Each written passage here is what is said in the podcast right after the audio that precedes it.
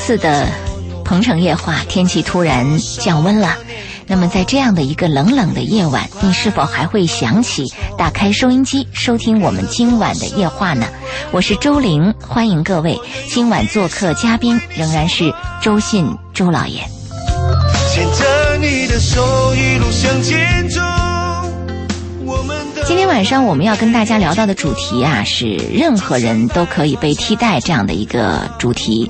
那么在聊这个主题之前，老爷说想跟我们再聊一聊生活当中的一些小事儿。对是什么小事儿触动了你，想在节目当中跟我们分享啊？就生活当中有一些事儿啊，你是意想不到的。嗯哼，你那个微信啊，我不知道你是怎么体会的啊。嗯，有的他就会突然嘣跳出一个人，就是要跟你要要加和被加。啊，对，就是想加你为好友。哎，但是他有两种状况。哦嗯，一种是你直接摁接收就 OK 了，是就他已经确认你了。嗯，还有一种这个跳出来啊，不知道是对方跳出来呢，还是他这个微信的这个机构跳出来。嗯，他跳出来以后呢，你还要再发给他一个，他再确认你，啊，是不是有这样的事儿？这个我没有遇到过，我大多数遇到的是，就是他要加我为好友这个这个人呢，可能是从某个微信群里找到我，然后是这样加我为好友的，就从未谋面这样的一个陌生人。因为粉丝比较多嘛，对，我的粉丝也多嘛，嗯，所以我呢比较谨慎，而且经常出一些很漂亮的女人啊，投给加我，这个图片上面就是很漂亮的女人，对她本，而且你一看这个照片是不是对边对方越漂亮，你越谨慎？对，而且她这个漂亮，你一看是生活照，啊就不是假的，啊是真的。那我就比较谨慎。那么前一段就有一个女人给我发这个呢，我就回了一条。嗯我通常是这样问，我说我们认识吗？嗯，先这样问，然后对方回答不认识，不认识呢？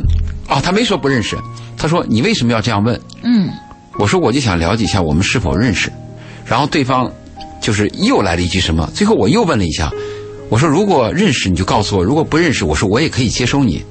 对方来一句什么话你知道吧？嗯，你都那么老了，认识不认识又咋了嘛？有什么了不起吗？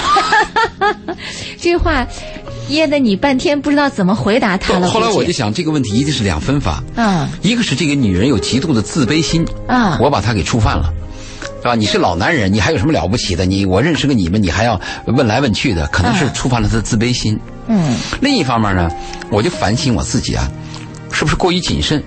既然你做电台节目，你出去讲课，那你就算那个半个公共人物。嗯，半个是公共人物就要接受社会的审查或者是人群的践踏，这是肯定的了嘛。嗯，从那以后，我就不再问了。但凡加你，你都热情的把人家纳入好友圈了。好，我就加，我就加，我就加。好，然后这又出事儿了。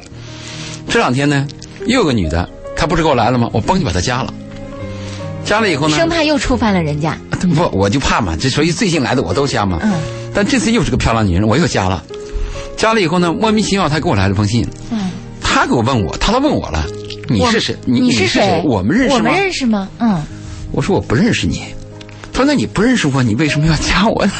对，我很奇怪这个微信。后来我就问他，我说是你要先加的我，你发的请求啊？他说你把我越闹越糊涂了。啊，后来我说这样吧，我说我给你解释，因为我收到一些朋友或者一些听众的呃来信要加我，我就一律都加了。我说如果是，那么你就接受；如果不是，你可以帮我 cancel 掉。嗯，就是我就说最近碰到这个事儿 很有意思，特别是第一个那女人给我发的是。有啥了不起吗？非要认识不认识？你都那么老了，我还能跟你咋样吗？就 就这种话，你一说以后，你会发现他一定是认识我，嗯，否则他不知道我的年龄，不知道我的状况嘛。嗯，这是我碰到的第一件生活小事儿。我为啥跟你讲呢？除了我们做节目啊，我们生活当中每个礼拜、每一天、每个月都会碰到一些凡人俗事儿。嗯，你你你，这个凡人俗事儿你看得很小，嗯，但实际上你要把它追溯一下，里边还是有东西的。嗯您从这件事儿当中追溯到了一些东西吗？我就发现人和人的交往、隔阂、理解是有很大误区的。真的是有很大的误区，就是说你话这么说，他可能理解为完全不同的意思。对，因为他的屁股坐在哪里，决定他的思想在哪里；他的出身什么情况，他决定他怎么思考；他的阅历什么样，他会怎么看。这就叫一种他的解读和我们对这件事情的解读完全不同。对啊、嗯。你比如说，你要给那个呃，你要给一个生活比较优越的女人，或者是风情万种女人，哎，你发一个调侃的段子，哎，她马上就回复你，嗯，而且她继续跟你调侃。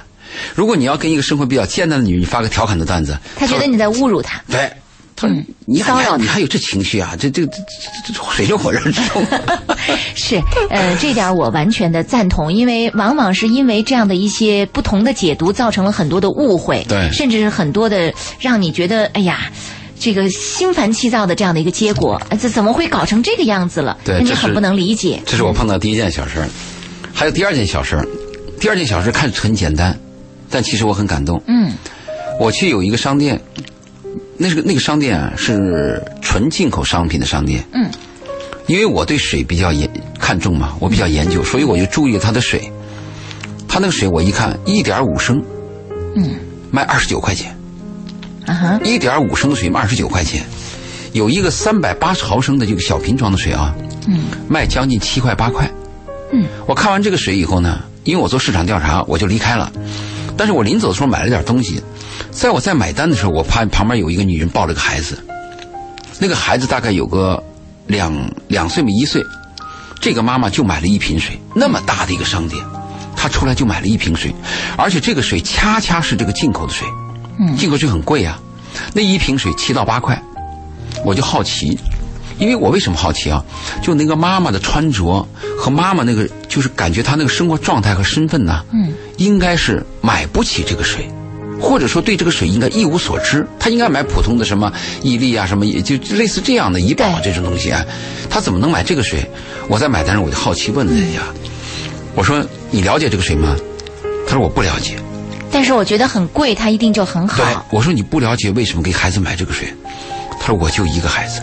嗯我说你就一个孩子，为什么你不能买别的水呢？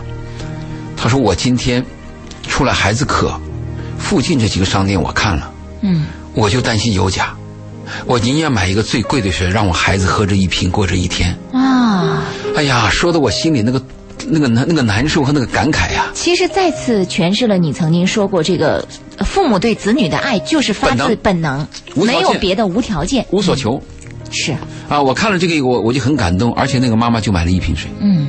就带着孩子出去了。我差一点就想给他买一箱，就差点激动。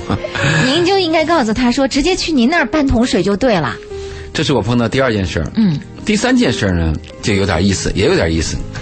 我呢，在啊、上个月去在一个房呃，就在那个呃房产中意交易中心啊，办了一个过户。过户的时候，房产交易所里边就有个女的来回走，看我两眼，突然就叫了我一声周老爷。啊，我说你认识我？他说我听你的《鹏城夜话》。哎，但他怎么知道你长，什么样呢我说那？你怎么知道我这个样子呢？他《鹏城夜话》有你的照片，我猜你是，嗯而你说话的声音非常像。嗯，来，这不是认识吗？嗯认识他的服务态度什么就和就非常好，就不一样啊，了。叫我耐心一点等啊什么，那那就很顺了。嗯，这是我碰到第二件事，就是。鹏城夜话能做到这个份上，而且有一天能对我有帮助，对我反馈有利，我是意外，很意外啊！哎，您看，您已经成为这个深圳的这个属于名人了，您也走到哪儿是有这样的一个名人效应、啊。只要当了名人，有一天就会被贬，这是迟早的。好吧，第三件事第四件事儿，还有一件事儿，我从这个交易中心出来以后，嗯过马路，过马路它有那个红绿灯，嗯红绿灯停的时候呢，这边肯定站了一帮子人，嗯就有一个小伙子在那发传单，啊发什么传单呢？发一个什么公司的一个介绍嘛，还是一个创业的宣传单？嗯还是一个广告的宣传单？他就给一个年龄大概在五十岁左右的男人发，那个男人个子比较高，嗯呃，有点大腹便便这个样子，那个那个那个男人就很烦，嗯，就是很讨厌很讨厌，发传然后这。小伙子硬要给他发，嗯后来这个男孩就损了，呃，这个老老男人就损了他一句，说：“你有没有眼色啊啊？”其实这个话说的是有点过分，但是针对那个男孩那个过分的举动，他侵犯别人的啊，是，这样说也是对的。嗯，但那个男孩，你知道他怎么说吗？嗯，你想象不到。他怎么说？他说：“你怎么是这样的人吗？你知道我们九零后创业多么难呐？我们家是有房有车的，我出来创业就应该得到社会的支持。你这个人怎么搞得连这点事儿都不懂？你看到没有，反客为主了。你想不到，我根本想不到这个男孩能说出这样的话。嗯当时我忍不住了，嗯我在旁边说话了，我说你创业跟家里有车没车没关系。嗯，我说每个创业的人，每一个做事儿的人，有一个最标准的第一点你要做到，你要尊重别人。跟别人要有一种界限，对不是别人如果不接受你，你没有权利强迫别人。没错，你你不论是做销售还是表达你爱一个女人，或者你想把你的心他妈切出来给这个女人吃，你也要问人家爱不爱吃啊？没错，是不是？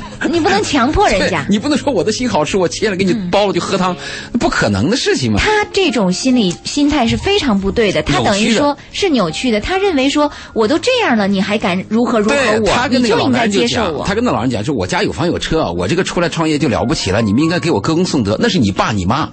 不是陌生人，陌生人你要尊敬别人。嗯，所以我们很多做销售的，我们做些年轻人啊，第一要有自知之明，要知道自己姓啥为老几。这是我最近几件小事的感的，就是感触。而且你想啊，他真的要出来创业，他就是从零做起。至于你的背景是怎么样，人家根本就不管的，跟你跟人家接受不接受你有什么关系？我呢，我做了一辈子销售，我是个很好的 sales。嗯，这个销售啊，要做到什么水平啊？我去北京参加展览会，每次是我摆摊儿啊。尽管我们公司做到今天，参加展览会我在第一线，我在那摆摊儿，过来一个人，我大眼一看，我知道这个人是应该给他送资料的。再过来一个人，我知道这个人就是应该给他介绍产品的。嗯，又过来一个人，我知道这个人是要给他介绍规格书，而且要给他演示样品的，我能辨别出来。要有察言观色的能力对，你要知道顺水推推舟啊，嗯，找需要，发现需要才发现市场。如果人家烦你，正忙着，你给人家塞塞这个东西干嘛呢？对吧？如果是你发现别人需要，你再去迎合，嗯，我那你的这个就是事半功倍了。所以那当时我把那小伙子说了几句，哎，那小伙子还听我的话，还接受了我的意见。那个老男人临走还给我招招手，嗯，就是路见不平拔刀相助嘛。是您，您就是一个爱管闲事的人，我发现了。这个 从您说完有人要加您微信之后，这了不得了。微信朋友圈当中，我们的公众微信平台上，很多朋友都在问周老爷的微信号是多少呀？周老爷二零幺幺就是那个新浪呃新浪微博。不不不新浪微博是汉字的周老爷二零幺幺。啊，而且那个老呢不是老爷的老，是呃就是老老老老师的老。老老师的老，对，嗯。有些人写成老爷老加不到。嗯，如果加我的微信呢，就是汉语拼音的那个周老爷周老爷二零幺幺。哦，是这样的。对，好了就。我的微信就是这样子。那现在这个周老爷连他的微信都告诉您了，嗯这个我的微信就不用告诉大家了哈，免得这个，因为我的微信和周老爷的微信不一样，我完全是个人的一些东西嗯啊。周老爷全拼。然后后面有个二零幺幺2011，就是周老爷的微信号对。您看，您今天下了节目之后，您会发现，哇，那是好多个要加您的微信的情况，会满的啊。嗯我希望给年轻人传播一点价值观。嗯你看最近我收到了一个广西龙城的一个女教师，这个女教师呢，是我嗯我们临走那一天在山上遇到的，就吃饭，她看我们牛肉做得好，进了那个小店儿，我跟那个厨师讲，我说我来炒。嗯厨师说：“你自己行吗？”我说：“我是大厨啊，我进去自己切的时候自己炒。嗯炒出来以后，我们旁边有一个女人就在那看。嗯我说：“你喜欢吗？你吃一口。”她当时有点羞涩。嗯我说：“你放心，你吃，我不会计较。”他就吃了，吃了以后，他说这个牛肉炒得特别好，就聊了几句。嗯，后来他留了我的微信，他是老师，他跟踪我们的节目。最近他给我来了几条微信。嗯，她说：“周先生，我能不能把你的一些讲的那个课，特别是我们讲那个项链，嗯他说我能不能应用到我的课程当中？我要给我的学生讲课，嗯我要把你的话接进，要跟我说可以，没有问题。我愿意传播一些价值观嘛，愿意跟年轻人交朋友嘛，而且希望年轻人走的路比我顺嘛，对吧？不要像我这么倒霉嘛，这 少走点弯路嘛。这个，呃，这你呃让你倒霉，是因为要降大任于你身上，让你更好的把这个倒霉的经验告诉给别人应该是这样的。好，呃，那我们今天晚上要跟大家聊到的主题马上就要进行，我们聊到任何人都可以被替代这样一个主题。我们同时呃提醒收音机前的听众朋友，继续通过两种渠道来跟我们互动，一个就是拨打进我们的热线电话八八三幺零八九八八八三幺零。八九八。现在因为只有每周四是我和嘉宾周信做客直播间的时间，那么其他时间的《鹏城夜话》，大家都发现已经有一点呃内容或者是形式上的变化，呃热线上的使用已经越来越少了。所以每个周四我们开通这个热线电话八八三幺零八九八呀，就是想提供收收音机前的听众朋友这样的一个咨询的渠道。我们这个渠道呢，可以敞开给大家，就是说您的问题，假如跟我们每周四谈的主题没有关系，嗯，也没有关系的啊，就是也可以也可以，您就可以直接拨打进电话告诉给我们。比如说，您说到的主题是呃婆媳问题啊，您说到的问题是可能是夫妻之间的问题、教育子女的问题，呃，甚至是创业的问题，都可以拨打进热线跟我们来聊一聊。另外，大家还可以通过我们的公众微信平台搜索。八九八周玲在公众微信平台上来跟我们留言互动，嗯，因为今天我们在节目一开始的时候跟大家也提到说，现在是很多朋友就问说，之前怎么没有你们的节目啊？为什么只有每个周四？我又解释了一遍啊，再解释，下次还要解释，不断解释。不断解释，因为有很多朋友可能是呃暂时没有收听我们的节目啊，恰巧是那一期没有听到，所以不断在寻找说怎么没有这个节目了，怎么不是你主持了？我们不断在解释，现在就是每个周四是我们的这样的一个节目，还有提醒大家，我们在。呃，公众微信平台上发的这个消息，您接收到了之后啊，嗯，是只能用文字的方法与我们互动。如果是语音的方法，我们是没有办法跟您互动的。我们再次提醒朋友们，因为现在大部分朋友在用语音的方法跟我们互动，你是放不出您的语音的。好，时间关系，这一时段我们就先聊到这儿啊，下一时段回来接着我们的主题。Go go go！这里是鹏城夜话，我是周玲，欢迎听众朋友的继续收听。二十二点三十三分，我们的节目继续进行。今天晚上做客嘉宾周老爷跟我们聊到的主题是任何人都可以被替代。在上一时段，我们说到了生活中的几件小事儿，同时也告诉给了大家大家反复想知道的周老爷的微信。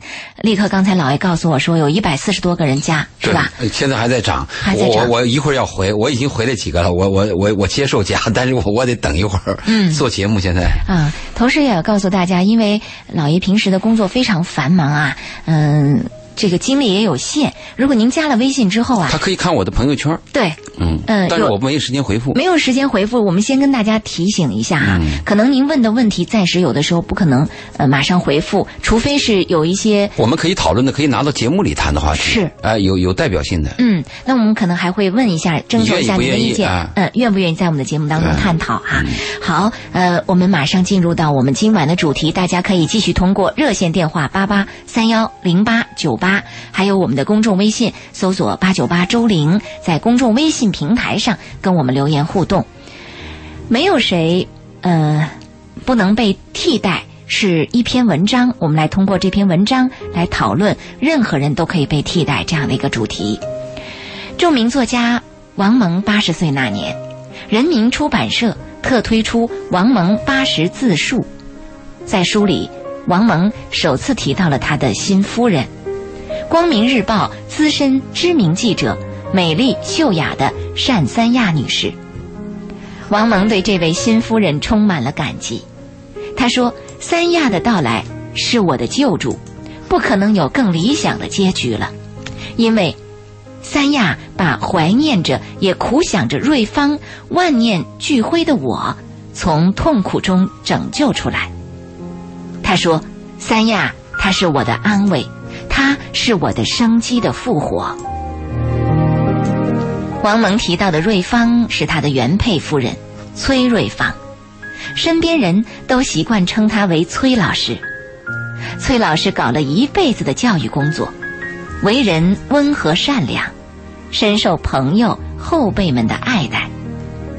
二零一二年三月，崔老师去世的时候，很多文艺界的知名人士都送行，并不完全因为王蒙，来的是他几十年交往的朋友，各个方面都有。大家都很爱她。女作家张抗抗认为，崔老师是一个完美的女人。崔瑞芳和王蒙相濡以沫六十年，在文坛堪称一代佳话。当年王蒙被打成右派，发配到新疆伊犁的巴彦岱公社时，崔瑞芳义无反顾地随他而去，相伴十六年。他曾用笔名出版了《我的丈夫王蒙》。在序言中，他说：“我们是世上最平常的一对，天塌地陷了，我们过着我们平常的日子；风风火火了，我们还是过着我们平常的日子。”这样的一个完美的女人啊！当我在读到这篇文章、读到这一段的时候，我突然心里面有很多的不舒服、难受。对，我在想，这么一个好的女人，嗯，与她相濡以沫那么多年，而且在她人生最低谷的时候，对，最最低谷的时候，陪伴在她身边，不离不弃。呃，在别人眼中，这是一个完美的女人。可是，为什么？王蒙就能够在八十岁的时候，又说一个男人八十岁的时候还还对感情有什么样的一个热望和希望呢？何况有曾经有过那么一个女人，您怎么看到？到这一段的时候，您怎么看？我能理解，嗯，很多女人对王蒙有批评，啊，我们先说一下王蒙吧。有些年轻人可能对王蒙比较陌生。嗯，是我们先介绍一下王蒙。啊，你王蒙他是我们原来这个文化部的部长。嗯。也是什么呃，人民文学出版社这些这些都是第一把手。嗯，他最著名的代表作上什么《青春万岁》啊什么的这些东西。是。我我我感我感我感慨啊，就是我们那一代，我们还知道文化部长是谁。嗯。现在这一代，你问文化部长是谁，没几个大。知道了。哎，你问那个明星是谁，你问哪个女星是谁，或者哪个女星脱衣服了，或者怎么又露了点什么，都知道。恰恰是该知道的，没人知道。是啊，是啊。哎，王蒙是这么一个人。嗯。呃，很多女人会这样认为，说王蒙你都这么八十岁了，你前面那个妻子跟你有六十岁的相濡以沫的这种爱六十年，六十年，嗯，那翻过来，你的妻子死了以后，你又把你的感情又倾注到这么一个年轻的一个女人身上，嗯，似乎有点怎么说呢？就是像《红楼梦》的讲的什么，什么什么你他死什么妻子死了以后，你又什么重新跳？他他有是有那么一个有一个顺口溜，嗯，是，呃，那我是这样想啊。我们一个男人对待一个女人，或者对待我们一个亲人，我们应该怎么样对待呢？就是我和你在一起的时候，我要全心全意爱着你。嗯，就像我们对待我们父母一样，我们的父母在我们身边的时候，在他们活在这个世上的时候，我们全力以赴的爱着他们，尽我们的全力陪着他们，尽我们的能力让他们过到最好。父母死了，死了就死了。啊，我们最怕的是什么呢？父母在的时候你不在意，嗯，甚至还对父母这个呼来喝去，对，很差劲儿，嗯。父母有一天突然突然死了，然后你突然醒悟了，追悔莫及，在父母的棺棺棺材灵柩面前是大哭，这个捶胸顿足，嗯，接着又是天天烧香，每年清明的时候又祷告，每次都忏悔，何必呢？是。爱一个人的时候，爱的时候就好好爱，离开就离开，包括我们谈恋爱，爱的时候就珍惜，走了走了就放下就放弃，嗯，我们恰恰相反，我们是在身边的时候不珍惜，那么走的时候又放放放不下。啊，所以对王蒙这感情我能理解。嗯，还有一个，你刚才问了个问题，就是他八十岁了嘛？意思说，八十岁的人你还要这种感情和孤独吗？你看默多克啊，默多克最近迎娶第三任、第四任亲娘，第四任亲娘对吧？是一个六十九岁吗？还是五十九岁的一个前模特超模？对，嗯，你能理解什么啊？我就能理解啊，人心里边，人心里边必须要有一份爱。必须要装着一个人，他的活着才有意义，他的生命才有价值。年轻的时候咱不说，年轻的时候多自负啊！年轻的时候有朋友、有亲人、有人，而且你不用去找别人，大量的人来找你。对，年轻的时候你青春呀，你脱光了看自己都会兴奋啊。等你老了以后孤独啊，这个老了以后这种孤独啊，它是一点一点、一点一滴出现的，而且侵蚀着你，侵蚀着你。你会，你刚开始是老，最后是衰，接着就是败，最后是亡。哎呀，很难过。嗯，你看八十岁了，八十岁我们可以讲，你荷尔蒙也没了啊，你什么都没了。不是的，嗯，他心里边有一种爱，必须装着一个人。嗯，所以你看看那个默多克，你看看王蒙，我就能理解。所以他说，嗯，他说他的新妻子是他的安慰，是他的生机的复活，把他在这里拯救出来。生机的复活这句话，恰恰就解释了您刚才所说的非常重要啊！当有一天，呃，你的生命给你这样讲，就是你身边也没什么爱的人了，你也八十了，你就等死吧，这是一种状态。你会非常难受。那么还有一种状态是什么呢？我八十了，突然我发现了一个我爱的人在我眼前出现了，而且他也珍惜着我，哪怕他不珍惜我，嗯，你都觉得自己有所依存了。对对对，哪怕有一天一个老男人看看上一个小女孩，你喜欢她，你终于发现了，哎呦，我这辈子还能这么喜欢一个人。嗯，对你都我还没有，我还没有到老到什么程度。不，我怎么再老，我都我过去我们遗憾嘛，说啊这辈子碰不到一个喜欢的你的人啊。后来我们需要一个互爱的人，最后有一天你会发现，你喜欢了一个人，那个人甚至都不认识你，对你没感觉，你都觉得生命有有激情啊。嗯，钢海上钢琴师，你看看《海上钢琴师》那部电影讲的那个爱情的孤独。这个男人是作曲，在海上从小过了一辈子，他就是作曲的天才啊。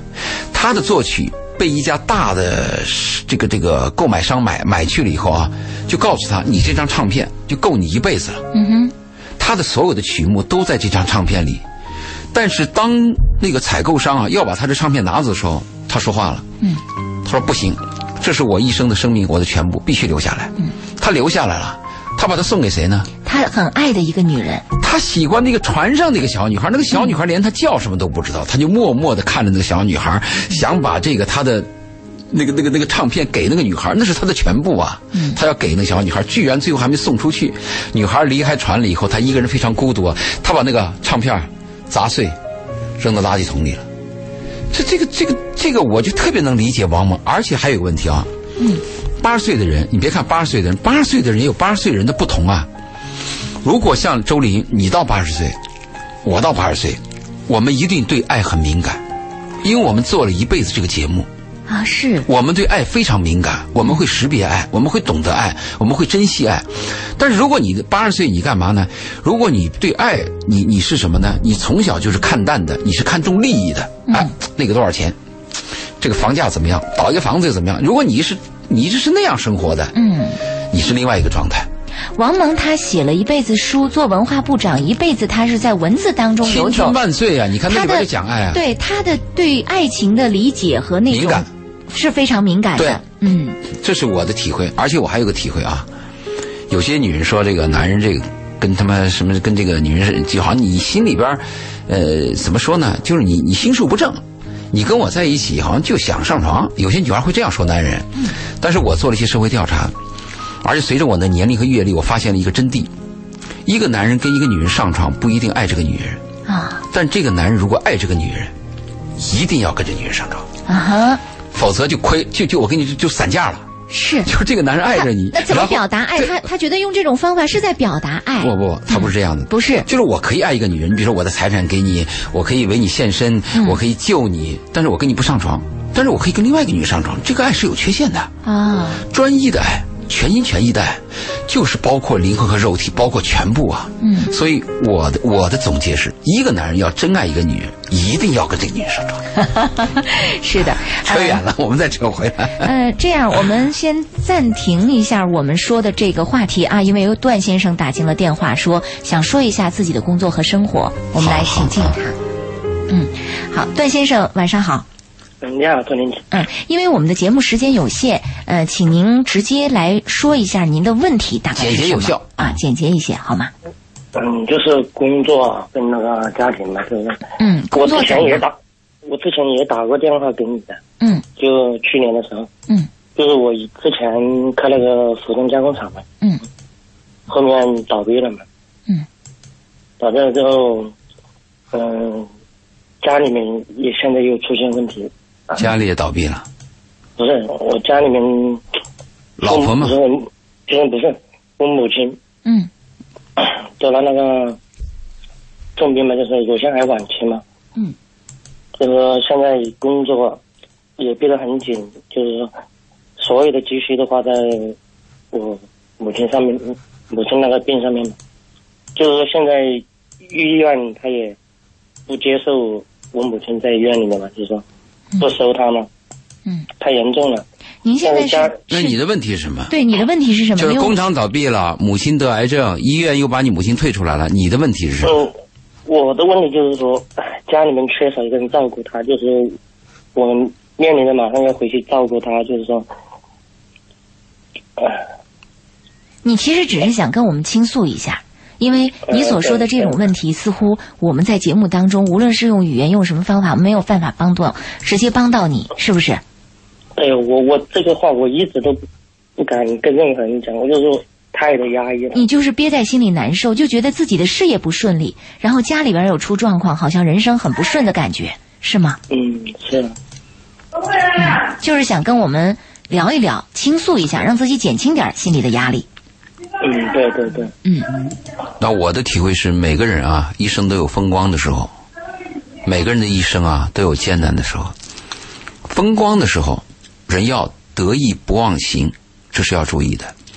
人在艰难的时候，要挺得住，而且最好是单独挺，不要依赖别人。是我一直一直都是在坚持。我跟你讲，我有艰难的时候，我的工厂有过两次倒闭。最艰难的时候，我的妈妈得晚期癌症，乳腺癌转移到脑和肺。我当时回回到工厂停车的时候，对面就是个墙，开着桑塔纳，一个一个很破的桑塔纳，连那个水箱都是坏的，夏天连水箱都没有。那就是应该停车的位，就一头撞到，一车头就撞到墙上去了。就心理压力和那个茫然嘛，就有这种感觉嘛。但是你有什么办法呢？你就得熬。嗯。而且社会很冷酷，没有人同情你，你只能自己熬，自己挺。如果你现在这个情况，你像这个情况这么艰难的话，那我的建议就是工作放弃了，回去陪你妈了，因为你妈最后这个时段需要亲人在身边呀。我我我两头都要顾的话，顾不了。那工作我放弃了，我哪怕回去要饭，我也要陪着我妈呀。嗯。我是这样看这个问题的啦。是我也是这样想的，对。嗯，好，那我们就先聊到这儿，好不好？嗯嗯，那个周老爷的微博和微信你都知道是吧？嗯嗯，如果有什么想聊的，也可以通过微博、微信再和周老爷聊一聊，好吗？啊，嗯，好，那先到这儿，坚强一点啊！希望你能够必须坚强，你不坚强也这样，你坚强也这样，必须坚强。嗯，人生那种倒霉事儿和那个烦事儿没完没了的。嗯，不如不如意事十十件有八九对件，对对，大部分都是大那个部分是不顺的哎，我跟你说，大部分不顺，还有一种很倒霉，偶尔顺了吧，还自己找别扭啊。这种人很倒霉。为什么有句民间老话叫做“屋漏偏逢连连阴雨”，说喝凉水都塞牙缝哈，嗯都有这样的一种情况。那我们只能这样坚强的挺过去、扛过去，好不好？啊，只能这样，没办法。嗯、好，谢谢您的电话啊，先到这儿。好，我们继续我们接下来的主题。呃，刚刚我们说到关于王蒙八十岁的时候娶妻，然后谈到说新妻子是他的安慰，是他的生机的复活，而他的原配夫人却又是一个非常完美的女人。虽然去世了，但很多人仍然难以忘怀她。这里继续说到王蒙的原配夫人崔瑞芳和王蒙相濡以沫六十年，在文坛堪称一代佳话。告别相伴六十年的爱妻，当时的王蒙是悲痛欲绝，在灵柩前哭到几近瘫痪。他的痛苦不仅在于失去了一个自己深爱的女人，还在于失掉了生活的拐棍。王蒙说：“我必须承认，瑞芳给了我太多的温暖与支撑。我习惯了，我只会，我也必须爱一个女人，守着一个女人，永远通连着一个这样的人。我完全没有可能独自生活下去。”所以，王蒙在八十岁高龄又结婚了，新夫人就是前面提到的单三亚。单女士的到来激活了王蒙的生活热情，让他发出“生活万岁，青春万岁，爱情万岁”的感叹。有人说，王蒙再婚属于晚节不保，损害了一段完美爱情的结局。这大概属于女性视角，女性。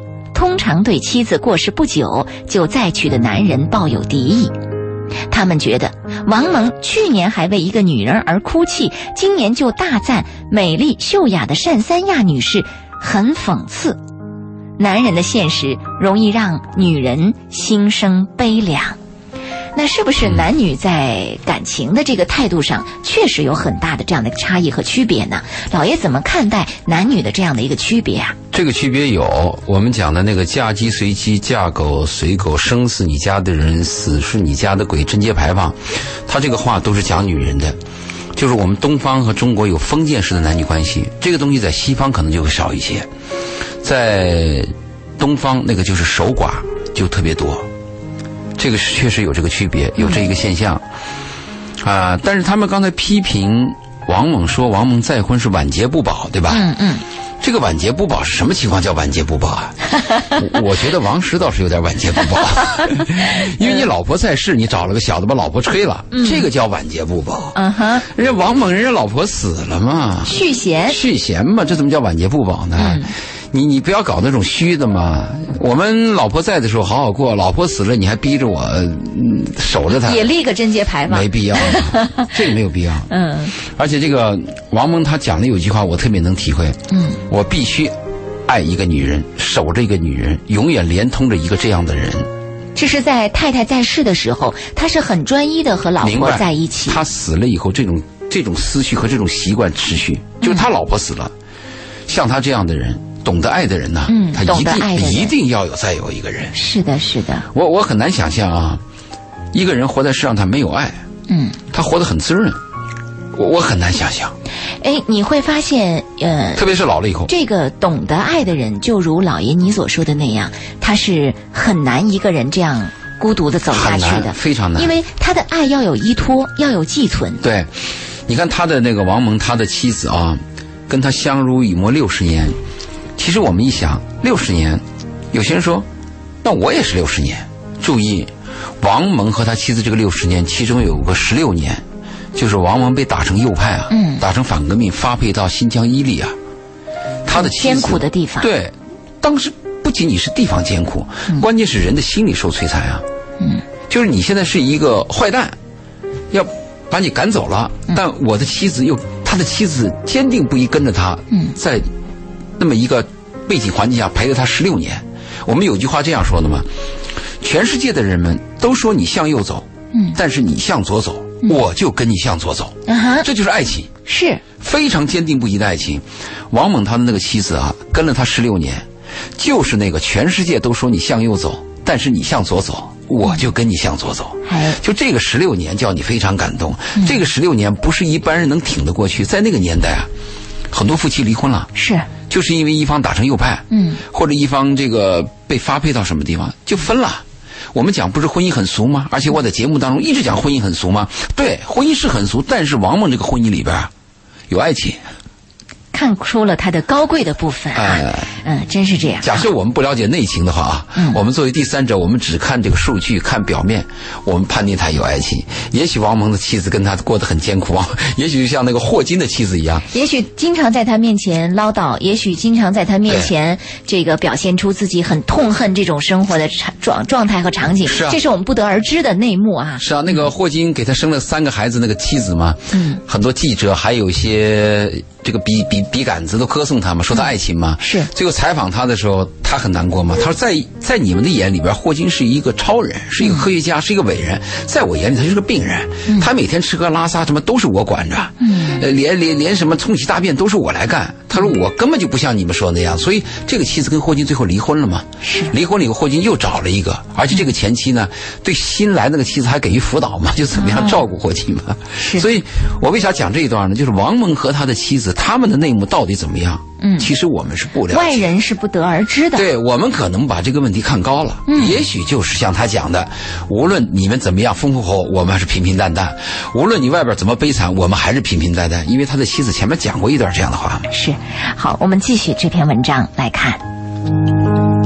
生活中那些官夫再婚的速度，总是比丧夫的女人再婚的速度快得多。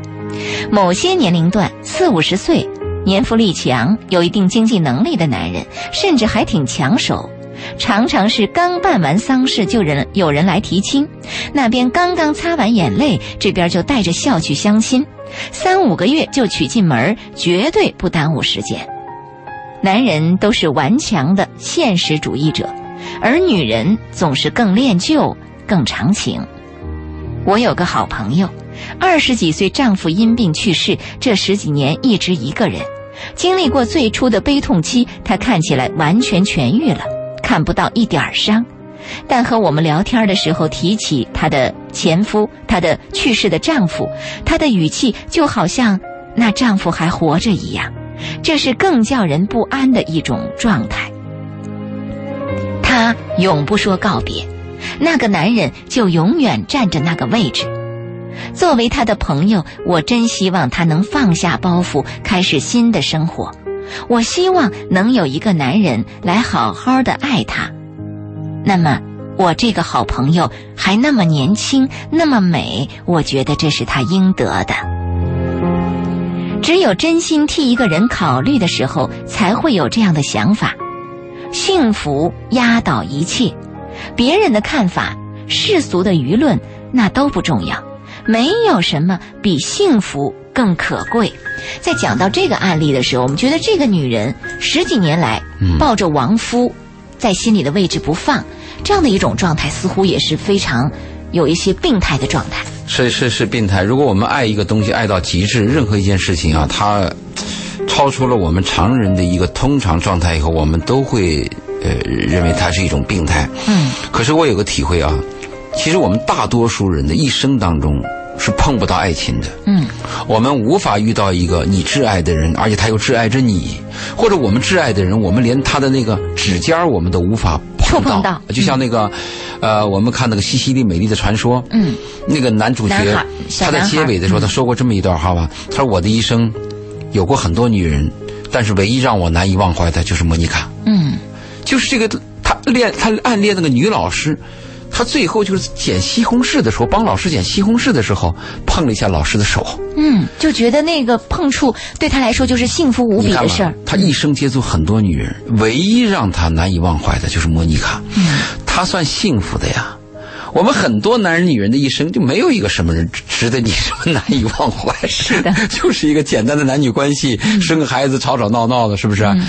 我对他这个问题是这样考虑的：如果我是这个女人，我爱着一个男人，这个男人又是我的挚爱，他离开了我，他去世了，我的身边如果再也没有比他更优秀的，或者说也没有能替代他的，我宁愿心里边永远揣着他，我的心是满的呀。嗯，我们最怕的是你的心是空的，就你身边也有个张三李四王麻子，但是你那个心总是空的，嗯，这不很难受吗？那难道他不应该重新开始开始自己的正常生活最？好是这样。嗯，但是有一种人啊，他就是难以忘怀，他一种病态，他追忆过去，他始终想着那个男人。如果他是这个样子，他的生活未必差。因为他的心是满的。对，我说的是这个问题吗？嗯你看有些女人开着好车，提着漂漂亮包，到哪都很光鲜，但心是空的。回家一个人，嗯，有意思吗？是，所以他这个状态，我们要两两两分法。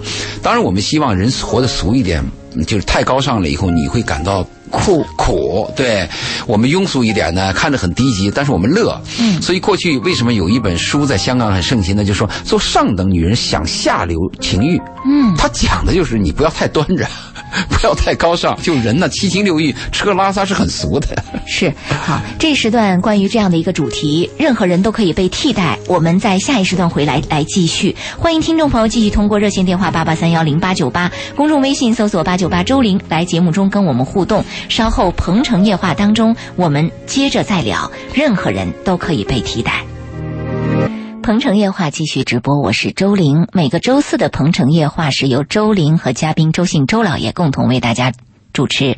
那么今天晚上我们带来的主题是没有谁不能被替代。欢迎听众朋友通过热线电话八八三幺零八九八，公众微信搜索八九八周玲，利用这两种渠道来跟我们互动。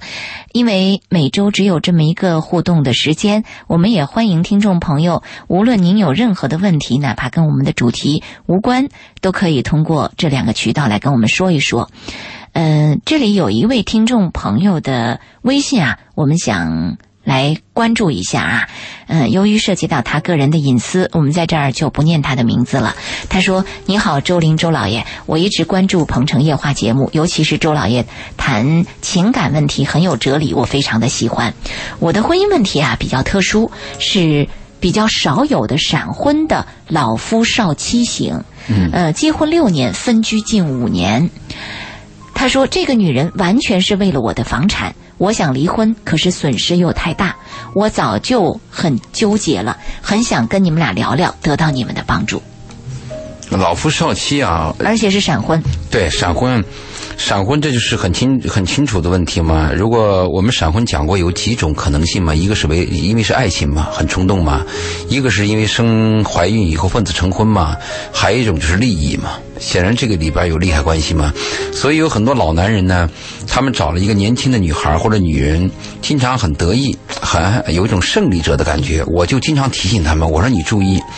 就从年轻女孩来讲，她们也喜欢年轻的肉体。嗯，她们之所以喜欢你老男人，是喜欢你的腰包，这一点一定要清楚。就像邓文迪在离开默多克之后，找了一个比他小十七岁的对男生。对，这个我们一定要清楚。每个人对肉体的亲近都喜欢新鲜的，都是这样子的。所以老男人啊，一定要清楚，这个小女孩、小女人喜欢你什么。喜欢你的钱包还是喜欢你人？当然也有可能两者都有的。比如老男人是四十一口井，五十一口矿啊，也有那种深邃的叫人。还有周老爷像四十的一口金矿啊。但愿 对，所以我我我们要明白这东西。但是翻过来再讲，那如果小女人喜欢你的腰包？难道就不可以来往了？同样可以来往，但是要讲清楚嘛。各取所需就行了。各取所需，而且要有一个契约精神，说话要诚实啊。你比如说你喜欢我的钱包，我告诉你我钱包多大，对，你能分到多少？你能分多少啊？这个要讲清楚。如果我们刚开始的时候啊，本来它是个利益的实质关系，我们又假装是爱情，那你刚开始就混淆了，那这个恶果和这个后果必然存在了。那你只能自己承担了。对，那说如果他这个老夫少妻现在。已经结了婚，而且又出现一种僵局，怎么办呢？只能按婚姻法去办，就是离婚的时候财产分配，嗯，没得说，没错，对吧？已经不是自由恋爱状态了，你你只能这个样子了。是，好，热线电话罗女士打了进来，她说想说说她的感情问题，我们来听听她。罗女士，晚上好。啊，晚上好。喂。嗯，请讲。啊，就是跟男朋友就是出现了一些问题，然后就是。从年前吵架到现在，就是，呃，一个多月了。过年过完年之后，也就是到现在，就是一直没有联系。嗯。然后我们的问题就是，就是关于我去他家吃饭，然后跟他爸妈吃饭，也不是第一次了。然后后面的就是回来，我们两个人就因为一件小事情吵架。什么小事？嗯。就是说，那过年年前之前天气很冷，然后后面的就说他去买衣服。他买衣服，然后他说他去买衣服，我就跟他开玩笑，我就说，嗯，给我买一件没就就说了这句话，就在电话里面这么说。说了之后呢，他就他就开始唠叨，他说我没给他送过礼物，然后之前给我买过什么，嗯，情人节送花呀，什么牛奶呀，什么之类的，就因为这事情吵起来。然后他就说上次我去他爸妈吃饭那里吃饭，然后就是在他爸妈面前吃饭，我先动筷子，不懂得给他爸妈夹菜。就是以后能不能上得了天堂，然后就因为这个事情之后，后来就吵起来，吵起来了就说我没没关于驾校的问题嘛，就因为这事情吵起来之后就挂了我电话，后来之后就我就生气了，我就说，嗯，我说这样吧，就就说这两件事，说多了没有用，对吧？对。第一件事是男方说他要买衣服，你在电话里说给我也买一件，顺便带一件，对，男方拒绝你，对，因为这个事吵架，嗯，这个吵架我可以接受。我可以理解，嗯，因为女方呢希望男人给她花点钱，男人的拒绝，女人心里难受，嗯，呃，在这个问题上有分歧，这个吵架可以接受，因为各据一词嘛，是。啊，据理力争嘛。但是第二个问题，女方到男方家吃饭，自己先动筷子，嗯，这个缺乏礼教，嗯，在这种情况下，哦，不是不是，我不是在他家吃饭，就是因为在外面是，也不是第一次见他妈。就是在外面一个小店里面吃饭的，明白？就是跟父母在一起，你先动筷子嘛。简单讲，不管是第一次还是第 N 次嘛。嗯嗯。如果从我的态度来讲，你是错的嘛。嗯。这是基本的礼貌嘛。你我们不要说女人和男人。如果我到一个女朋友家吃饭，他爸他妈如果在，我是个爷们儿，我也要他爸他妈先动筷子，这是基本的礼貌。这个有什么吵的呢？如果男人批评你，应该说对不起，我错了，我下次改嘛，就完了嘛，没什么吵的嘛。第一个吵我可以理解，第二个吵。我难以理解，因为第二个吵的就说明什么呢？女方不接受，女方也认为我先动筷子怎么了？男方认为你就不该动筷子，那就说我们俩没有一个统一的价值观了。那社会有没有一个准则？有没有一个就是尊敬老人的或者一个常规的准则。如果说两个人没有一个准则，那个架吵一辈子。罗女士可能会这样想问题，她可能会说：“你其实就是在找我的茬儿。”罗女在罗女士的眼里，她认为这个先动筷子不动筷子是件小事儿，是这样吗是因为前面有了一个关于罗女士，你这样认为吗？关于关于这个买衣服好，好，我同意，我我反应很快。嗯，罗女士，你是这样认为？你是男男方找你的茬儿是这样子的吗？我是这样认为的，是不是因为啊？是你说是，我们效率要高，听众在听，不要耽误时间。你说是是吧？你认为男方找你茬的好，那我紧接着就抛出一个问题：既然一个男人找你茬，你还跟他混什么？离开就完了吗？你你有什么难过的？为什么你又离不开？告诉我。既然一个男人找我的茬，我为什么还要热脸贴冷屁股？我为什么还要跟着这个男人？这样这个人男人买衣服，这男人不愿意给我买，呃，我吃饭先动筷子，这男人又又找我的茬，那你还跟他干什么？我问你。嗯，这是我最关心的。想，嗯，就是说，我想，就是想周爷帮我分析一下，就是说在这件事情上，就是说，嗯，我可能觉得我不帮他爸妈就是夹菜，可能这件事情是错，但是就后来他就跟我说了一些事情，他就说他给我买了一些东西，是一些小的事情，可能他全部拿出来说，然后后面的我你没回答我的问题。嗯，我的问题你听到了吗？刚才我问就是这样的一个男人，这样一个男人，为什么你还舍不得丢？这是我关心的问题。你你因为我现在看了很多婚恋节目，我我我很恼火在哪里啊？这个女人，这个女人对这个男人一肚子怨气啊，不抱怨。那你你抱怨他干嘛？你为什么不离开他？如果见不得离不得，那你就屈从。如果你认为烦，你可以走就走。我们最怕的是什么呢？见不得离不得。我对你有意见，你还要按我的意见办，俩人还别扭，吵完了以后还要混在一起，干是这是一种什么关系啊？如果是这种关系，咱们把条例规定好，一怎么样，二怎么样？嗯，有协约关系吗？我们中国既没有协约关系，也没有感情关系，那你干什么呢？我们西方是契约啊，因为西方人都知道每个个体之间都会有冲突的，不可能统一。既然不可能统一好，那我们就要有契约，说好了，一怎么样？这个礼拜去你们家，下个礼拜去我们家，啊啊，下再下个礼拜应该你请客，再下个礼拜哎我掏钱。西方有契约，中方没有。中国人什么概念？感情用事，咱俩是一家人。好起来什么都不顾，对，那你既然是又好不起来，又没契约精神，你这个家怎么过？所以我关心的是，既然女人反感男人，又看不上，为什么不离开？嗯，好，那你离不开，离不开他，为什么你不服从？对，这这是个很简单的道理嘛。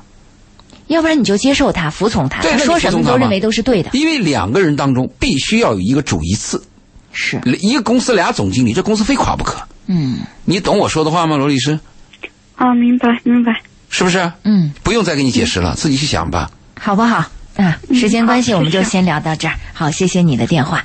呃，确实，在情感当中纠结的这种，呃，岂非是罗女士一个人啊？大多数情况下都是这样如此。哎我们不要谈爱情，我们就是男女关系。真的啊，就是男女是我需要关系啊。嗯说到底是这个罗女士找不到更好的男人，需要这个男人。嗯，就这么简单。既然你需要你。此一时彼一时，那你需要的时候你就妥协好了，妥协为了你的需要而以柔妥协。克刚嘛，搞定这个男人嘛，对不对？是，好，而且搞定男人啊，不要去争，不要去吵，搞定男人只有一个办法，爱着他，给他自由。嗯，好，嗯这已经把这个窍门告诉给罗女士了哈。能不能接纳，能不能学会，能不能去呃实践它，就在于罗女士本人啦。我们继续我们今天晚上的主题，任何人都可以被替代，用了王蒙的故事来讲述这样的一个主题。在这篇文章当中，王蒙在八十岁新纳了妻子单女士。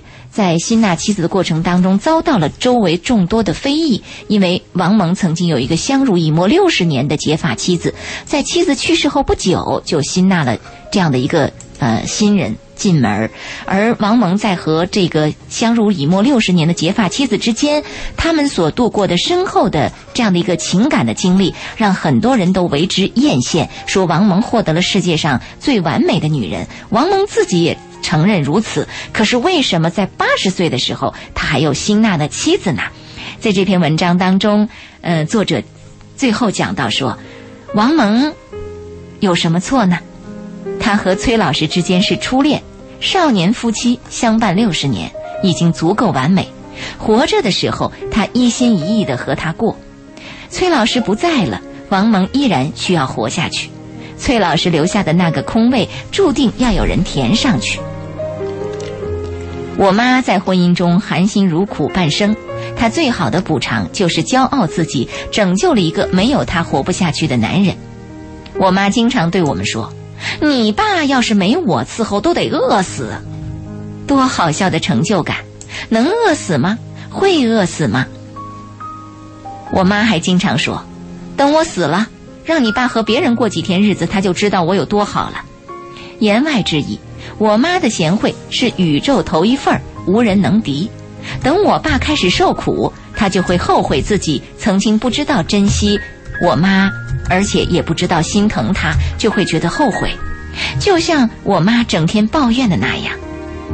每次听到这话，我都会无情地撕碎我妈的幻想。你少来了，没准那个时候我爸天天伺候人家也不觉得累。这很可能啊。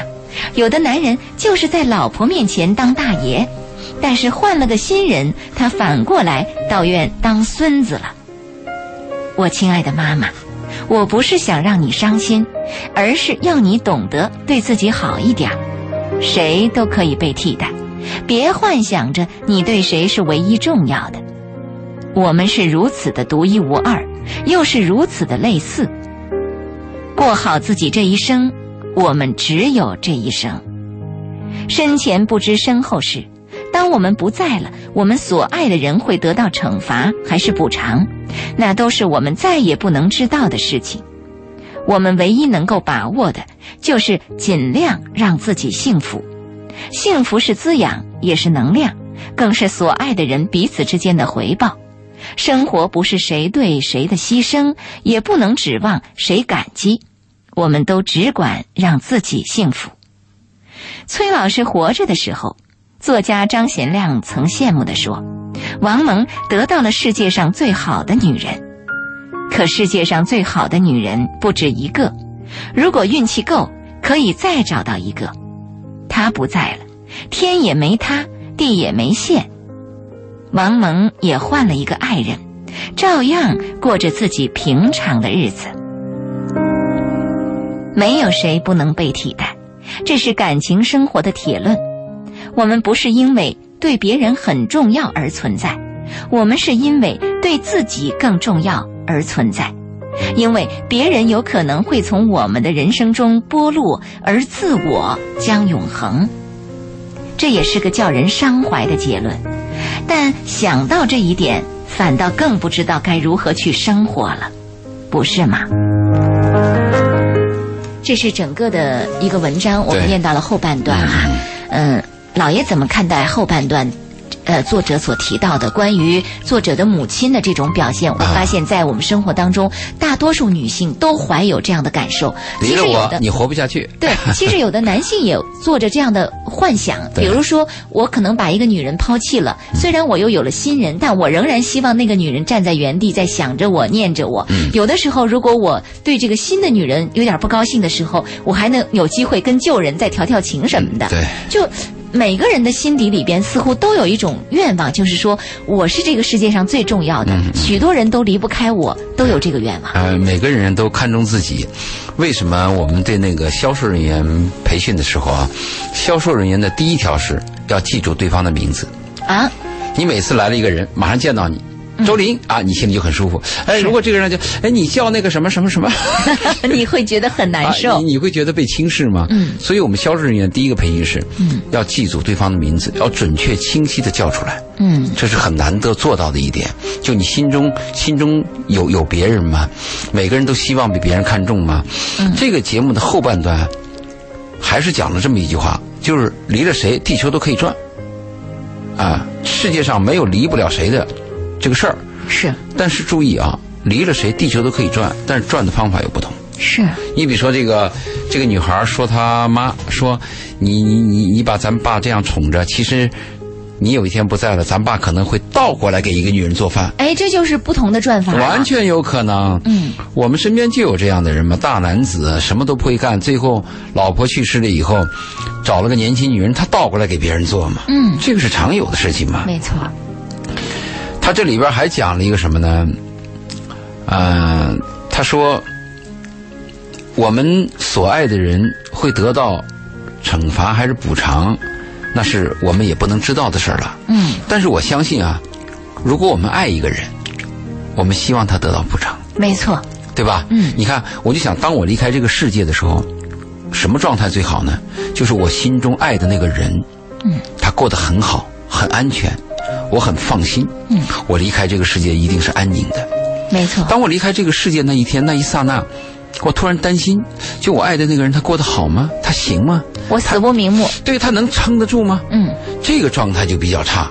所以翻过来讲呢，我相信啊，像王蒙他的妻子啊，王蒙跟他的妻子就是一见钟情、白头到老啊，这是我们多少人梦寐以求的一种生活状态啊。相濡以沫六十年，你想现在多少人能够做到啊？不可能。离婚率这么高，六年。啊，六年，都很难做到，真的，嗯，我相信他的妻子在另外一个世界，一定是希望王蒙过得好。当然，而且王蒙找了这个年轻的女人，嗯。能成为他新的妻子，照顾王蒙，啊、能使王蒙有一种新的希望，就是唤起他生命的那个激情。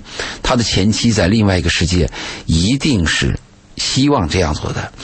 我们说爱一个人什么感觉啊？爱一个人就是，你爱的那个人，他难过，你比他更难过；你爱的那个人，他幸福，你比他更幸福。对对对，这就是我们说爱一个人的感觉嘛。嗯，你你自己去体验一下，你看你爱的人是不是这么一种感觉？嗯，如果是这感觉，你爱的差不多就对了。真的是这样。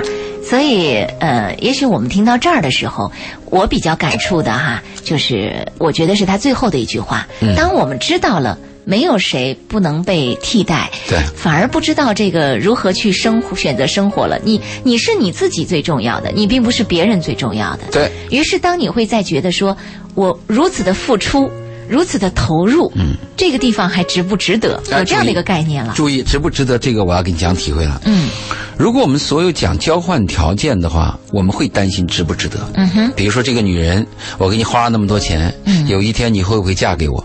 啊，还有呢，我给这个女人说，我给你付出那么多的青春，有一天你会不会对我好？嗯，这个是交换，这个肯定我们要考虑要投入这不是爱情这不是爱情。对，什么是爱情？我不考虑值得，我不计后果。我不计后果，我义无反顾。嗯我甚至知道我要遍体鳞伤，我依然义无反顾的、毫不保留的爱着你，而且全心全意的为你付出。所以我在那你那里重不重要，又有什么重要？对，所以这个爱还是交换。我们一定要，我一再跟年轻人讲，我说你们要分清什么是爱情，什么是婚姻，什么是交换，这个一定要分清楚。如果这个概念你是糊涂的，你就你就是糊涂的。什么痛苦啦、搅不清啦、吵架啦、需要啦，搞不清楚的。如果有一天你发现我对他的爱是不计回报的，嗯，他过得好，我就过得好。如果有这个感觉，如果你的一生真有这个感觉，那就是真爱了。没有白活。嗯，恭喜你获得了真爱，对而且你有过爱的体验和感受。还有一个，昨天我跟我们那个，跟我们店里的小女孩在聊天，她们跟我谈爱情，嗯就是我们那些女孩嘛。嗯，我说你们不懂爱情，这是我的第一个结论。第二结论，我说你们的一生可能不会有爱情。啊，他们感到很诧异。怎么会？我还这么年，轻他的第一概念说，我怎么能不懂爱情？啊？多少男人追我呢？是第一个。第二，我怎么能不可能有爱情呢？别人都有啊。后来我给他讲了个道理：爱情是单方面的，而且只有自己知道的，他也不懂。但是我想，我讲这个话的时候，很多听众也听不懂。你比如说周林，你爱着一个男人，这个男人给你如火如荼，这个男人给你买房子，给你扛煤气罐儿，你生病的时候去看你，哎，我觉得他是爱我的，对，你会认为他爱你，嗯。但是注意，不一定是爱情。也许这个男的想占有你，也许这个男人想获得你，也许这个人男人在这一刹那特别怜惜你，嗯。也许这个男人在一刹那特别空虚，是不是爱情？只有你自己知道你是不是爱情。有一天，你愿意为这个男人无条件的做牛做马，你才知道。对，一个男人愿意无条件的为这个人赴汤蹈火，而且不计后果，他甚至知道自己可能被抛弃，还这样去做，在那一刹那，你知道你自己的爱情发生了。爱情只有自己知道，不知道对方。嗯，呃，任何人都可以被替代，无论在情感上，还是我们说在工作条件上、事业上等各个方面，在这个世界真的就是离了谁，地球照样转。但是真正的爱情就是不计后果，对不计较是否被替代的。对，王蒙最后还，他这个作家张贤亮曾经羡慕的说，王蒙得到了世界上最好的女人。嗯，这个话我们年轻的时候啊，不在意。那女人我也可以得到啊，我身边好几个呢。但是注意，你走过一生，你突然发现，回过头去看，你得到了世界上最好的女人。这个最好的女人不是世界上最好女人，而是你认为对你最好的女人。真的她就是世界上最好的女人。我们曾经说，男人的一生有没有意义，看你能不能干成一个事业。嗯，女人的一生有没有成就，看你碰到的是不是一个好的男人。嗯其实翻过来讲，一个男人能不能碰到一个好女人也是非常困难的，特别是有成就的男人，成就了一辈子碰不到一个好女人，空的慌，白成就了。真是这样。我们今晚的《鹏城夜话》到这里就全部的结束了，感谢听众朋友的收听。也许你可能会被替代，但我希望你能够成为别人生命当中回过头来想想是那个最值得的一个人。啊，我们今晚的节目就是这样。嗯、谢谢老爷的做客，我们下期节目再会。下个周四《鹏城夜话》再见。再见，好，再见。